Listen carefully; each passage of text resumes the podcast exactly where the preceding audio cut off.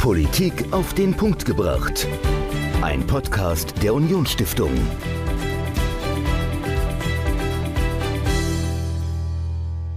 Hallo und herzlich willkommen zu einer neuen Folge von Politik auf den Punkt gebracht. Ich bin Dominik und ich habe Michael da und wir beide sind heute eigentlich stumm, denn wir haben dieses Mal nichts zu sagen. Die Folge ist eine ganz besondere Folge, denn ihr hört heute einen Ausschnitt aus Lenas Theke, der neuen Folge. Ähm, Lenas Theke findet ihr auf YouTube, ist unser politisches Talk-Format. Und zu Gast bei Lenas Theke ist Dr. Carsten Dümmel. Michael, du kennst ihn etwas besser als ich. Erzähl mal so ein bisschen über ihn. Wer ist er? Was macht er? Und warum lohnt es sich absolut, ein Interview mit ihm anzuhören? Ja, Dr. Carsten Dümmel wurde 1960 in Zwickau geboren und er ist heute Leiter der Konrad-Adenauer-Stiftung im Saarland, des Büros der Konrad-Adenauer-Stiftung und er ist praktisch in der DDR aufgewachsen, mhm. war dort in der Opposition. Also das. Äh, okay. Er war Staatsfeind, kann man das so sagen? Ja, er war Staatsfeind. Also er war auch inhaftiert. Mhm. Ähm, er durfte nicht studieren und er wurde praktisch ausgewiesen 1988 aus der DDR ja. und hat dann praktisch hier in, in Westdeutschland nochmal studiert und dann seine Karriere gestartet. Und heute ist er Büroleiter der Konrad-Adenauer-Stiftung im Saarland, also ordentliche Anstellung. Und er macht im Prinzip auch ähnliche Arbeit wie wir. Also er organisiert Veranstaltungen, Vorträge zu politischen Themen. Und was genau er zu erzählen hat, was er aus seinem Leben zu berichten hat, das hört ihr jetzt. Und zwar Lenas Theke zusammen mit Dr. Carsten Dümmel. Viel Spaß. Es ist schade, dass wir uns nicht wie Computer verbinden könnten, um Bilder aus meinem Kopf zu dir rüberzuschicken. Das wäre ganz schnell erledigt, dass du Bilder hättest, die bitter schmecken. Wenn man durch Berlin fährt und in Berlin Ost am Plenderwald war, einem größeren Vergnügungspark, ich sag mal unvorsichtig Disneyland made in Ostdeutschland, und dort war, dann konnte man auf dem Riesenrad sitzen und nach Westberlin schauen. Und dazwischen sah man die Mauer, aber man sah sehr genau, die Farbe der Wäsche, die aufgehangen wurde auf den Balkonen in Westberlin. Und man wusste, bevor ich Rentner bin, komme ich da nie hin. Und so war es mit vielen. Manche Himmelsrichtungen oder manche Orte. Als ein Bildband über Paris erschien, kaufte ich ihn mir und dachte, bis ich Rentner bin, komme ich da nie hin. Ähm, Reiseberichte über London oder New York, das werde ich nie erleben oder ich komme da nicht hin. Und man hat eine Schere im Kopf gehabt, mit der man wusste, das ist tabu. Ganze Himmelsrichtungen, die tabu sind. In dem Umfeld, in dem ich groß geworden bin, war das die größte Geiselnahme im 20. Jahrhundert. 17 Millionen Staatsgeiseln, die eingesperrt in ein Land waren, bitte, bitte machen durften, um ein Visum zu bekommen für Ungarn oder Bulgarien und andere Himmelsrichtungen waren nicht denkbar. Zwei Prozent der DDR-Bevölkerung von den Schülern bekamen eine Delegierung zum Gymnasium. Eine Delegierung zum Gymnasium, als in der Bundesrepublik die Zahlen schon bei 30, 40 Prozent lagen, ohne Delegierung. Die Noten reichten aus, ein insistierender Vater reichte aus, eine gutwillige Lehrerin reichte aus, um ans Gymnasium zu kommen. Das war im Osten anders. Sie konnten gute Leistungen haben. Freunde von mir hatten einen Durchschnitt von 1,0, aber beide Eltern waren Theologen. Keine Chance, einen Gymnasiumsplatz zu bekommen. All das, mit dem wuchs man auf und hatte immer im Kopf, da gibt es eine Teilung innerhalb der Gesellschaft, innerhalb des Landes und es gab Dinge, die waren tabuisiert. Mit einem Lehrer über Selbstschussanlagen, Minenanlagen, Elektrozäune und Sperrgräben zu reden, undenkbar, tabu. Es war eine Friedenssicherungsmaßnahme, diese Berliner Mauer. Und damit ist man aufgewachsen, wissend, dass man nicht einfach einen Studienplatz ergreifen kann, ein Abitur machen kann, wie man es will, sondern es wird vorbestimmt von anderen. Also das sind so ein paar Stichworte. Und als junger Mensch mochte ich die Rolling Stones und die Beatles. Und plötzlich wurden 1970 in der DDR die Beatles, auf, die Rolling Stones auf einen Index gesetzt und nicht mehr am Radio gespielt. Ja, bitte, wer schreibt mir denn vor, was ich höre? Also höre ich Westradio. Das ist aber verboten. Darüber kann man mit niemandem reden. Und so geht das weiter. welche Literatur, da erscheint ein Buch von Christa Wolf, DDR-Autorin mit dem Titel Cassandra und das hat über 30 Seiten weniger als die Westausgabe. Das ist der Zensur zum Opfer gefallen. Bitte, wer schreibt mir denn vor, was ich lesen darf und was nicht? George Orwells 1984 brachte 18 Monate Haft, wenn man es besaß oder weitergab. Bitte, wer erlaubt mir denn, was ich lesen und was ich nicht lesen darf? Und so setzt sich das fort. Stellen Sie sich aber als junger Mensch diese Fragen und fangen an, sie laut zu stellen, gibt es Probleme. Hast du die anderen Deutschen, sage ich mal, also die auf der anderen Seite, als Deutsche richtig wahrgenommen, also als Menschen, die eigentlich wie du sind? Oder ist das mehr wie, wenn wir jetzt über Franzosen reden? Ich rede, ich rede. Wie andere DDR-Deutsche das gesehen haben, weiß ich nicht. Meine Mutter ist, hat viele Jahre ihres Lebens und hat die Schule in Hessen, Bundesrepublik, gemacht und Ende der 50er Jahre meinen Vater kennengelernt. Sie ist dann mit ihm nach Mecklenburg gezogen, nicht wissend, dass die deutsche Teilung mit dem Bau der Mauer besiegelt sein wird. Und so hatte ich alle Cousinen, Großtanten, ähm, Cousins in Hessen. Und in den 60er, vor allem dann in den 70er Jahren, konnten die Einbahnstraße in die DDR reisen und besuchten mich als Schüler und sie brachten mir die Mickey Maus Hefte, den Tierfreund, sie schmuggelten später die Bravo, später den Spiegel oder die Zeit. Und so kam ich immer mit Texten in Verbindung, die einen ganz anderen Hintergrund offenbarten, die mir eine andere Sichtweise zeigten. Für mich waren das Brüder und Schwestern. Ob ich für sie Brüder und Schwester war, weiß ich nicht. Also war es eigentlich schon ein Deutschland, das eben aber geteilt war. war. Ja. Okay.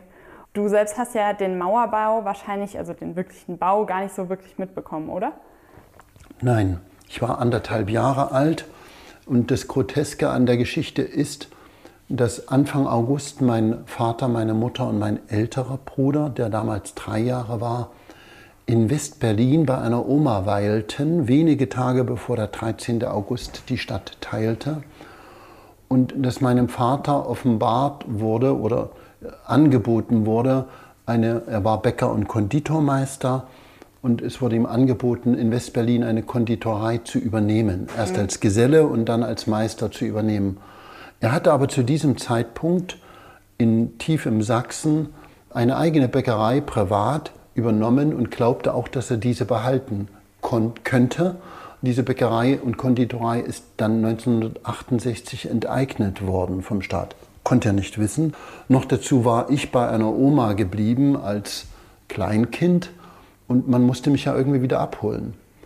Äh, also das ist so ein Treppenwitz der Geschichte, dass die Verwandten bis wenige Tage vor der Mauer meine Eltern, mein Bruder im Westen waren und dann wieder zurückkamen.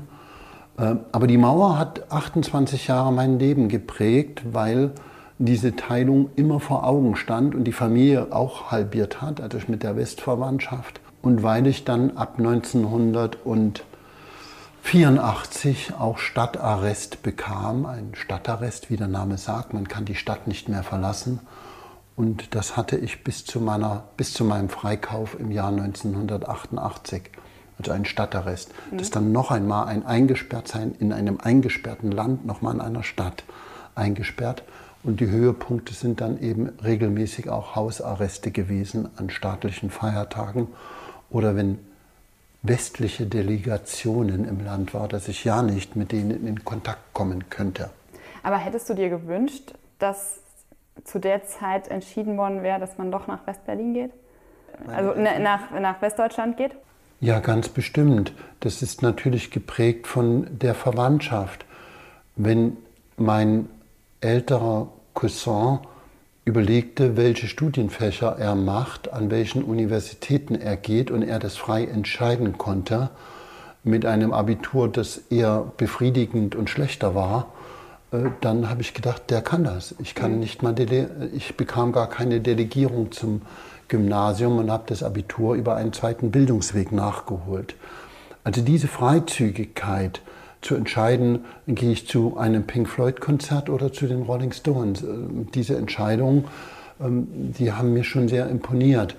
Und die verschiedenen Sichtweisen, die ich kennenlernte, dass die Süddeutsche einen anderen Fokus als Zeitung als die Welt legte und die Welt wieder einen anderen Fokus als die Frankfurter Allgemeine legte und dass ich zu einer und derselben Sache unterschiedliche Sichtweisen kennenlernte. Das gab es bei gleichgeschalteten Zeitungen in der DDR nicht. Da war alles dasselbe. Jede Zeitung berichtete im Wortlaut dasselbe. Aber würdest du äh, trotzdem sagen, dass irgendwie in der DDR auch was gut war?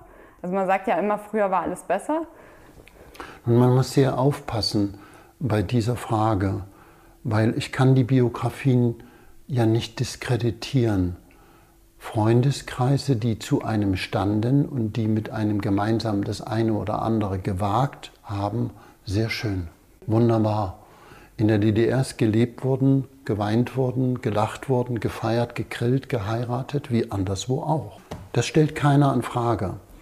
Aber das Typische einer Notgemeinschaft ist, dass man sich untereinander hilft und versteht und gemeinsame Dinge teilt. Das macht aber eine Diktatur aus, das Bilden von Notgemeinschaften. In der Demokratie brauche ich nicht den Netzkontakt zu einer Reiseleiterin, um einmal eine Reise nach Ungarn oder Bulgarien zu bekommen. In einer Demokratie muss ich das Geld haben und ich kann mir die Reise kaufen. Ich muss auch nicht den Fliesenleger kennen, der kommt weil er mir Fliesen beschaffen kann und bei mir Fliesen legt. Ich kaufe das und bestelle den Handwerker. Also das ist der Unterschied in großen Teilen. Und viele DDR-Bürger haben das verwechselt, dass der Chefarzt in der Frauenklinik der Freund der Reiseleiterin war. Man glaubte, dies sei Freundschaft. Komischerweise mit der Währungsunion im Jahr 1990 zerplatzten diese Freundschaften und man stellte fest, es waren Notgemeinschaften oder ein Teil waren Notgemeinschaften, weil man sich brauchte. Der bekam sonst keinen Ungarnplatz, sie keinen Termin in der Frauenklinik. Also das sind viele Dinge, die vorsichtig zu betrachten sind. Trotzdem ist es so, es gibt Dinge, ähm, ich war in einer Kommission gewesen in den frühen 90er Jahren, wo überlegt wurde, kann man ein DDR-Abitur für ein Studium anerkennen? Und da wurden Prüfungen in den naturwissenschaftlichen Fächern gemacht mit, ich sag mal, hunderten DDR-Abiturienten und hunderten Abiturienten aus Hessen, Bayern, Nordrhein-Westfalen etc.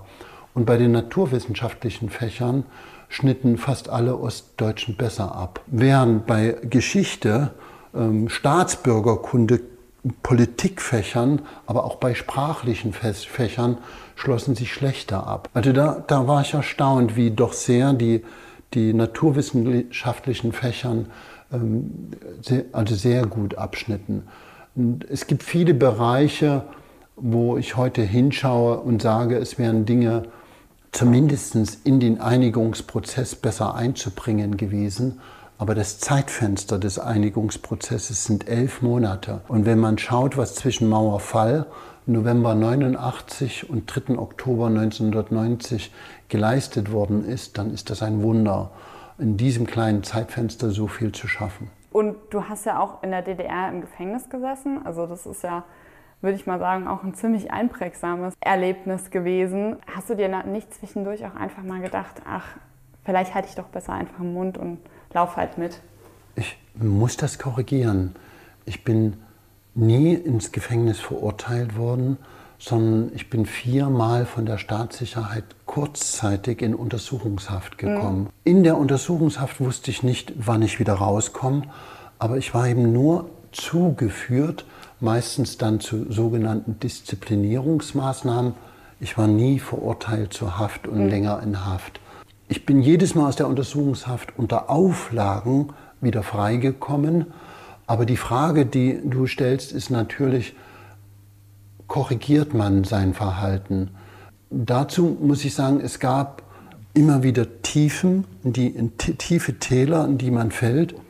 Und es gab aber auch dann wieder Hochs, wo man mit Freunden gemerkt hat, ich bewirke mit meiner Arbeit im Arbeitskreis Literatur, im Arbeitskreis Friedenswerkstatt oder Menschenrechte, ich bewirke hier etwas was einem dann einen Schub gab, diese Arbeit fortzusetzen. Ich habe der Staatssicherheit kein Wort geglaubt, dass sie sich ändern würden.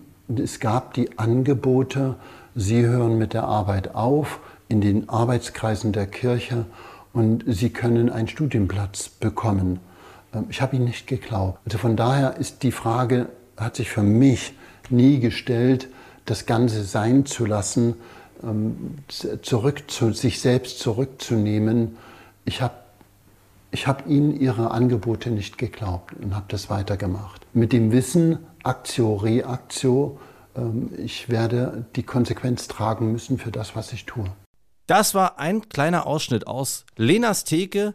Lena im Gespräch mit Dr. Carsten Dümmel, Leiter der Konrad-Adenauer-Stiftung im Saarland. Wenn ihr die ganze Folge, das ganze Interview anhören und ansehen wollt, dann geht doch mal auf YouTube. youtube.com slash unionsquaretv oder guckt auf unsere Homepage, da findet ihr auf jeden Fall den Link und auch die ganze Folge. Guckt es euch an, es lohnt sich wirklich und ja, wir hören uns nächste Woche wieder mit einem ganz anderen Thema. Dann geht es wieder um Social Media und der Frage, was Social Media und Psychologie gemeinsam haben, beziehungsweise wie die beiden vielleicht auch zusammenspielen können. Das also nächste Woche hier wieder bei Politik auf den Punkt gebracht. Bis dann. Politik auf den Punkt gebracht. Ein Podcast der Unionsstiftung.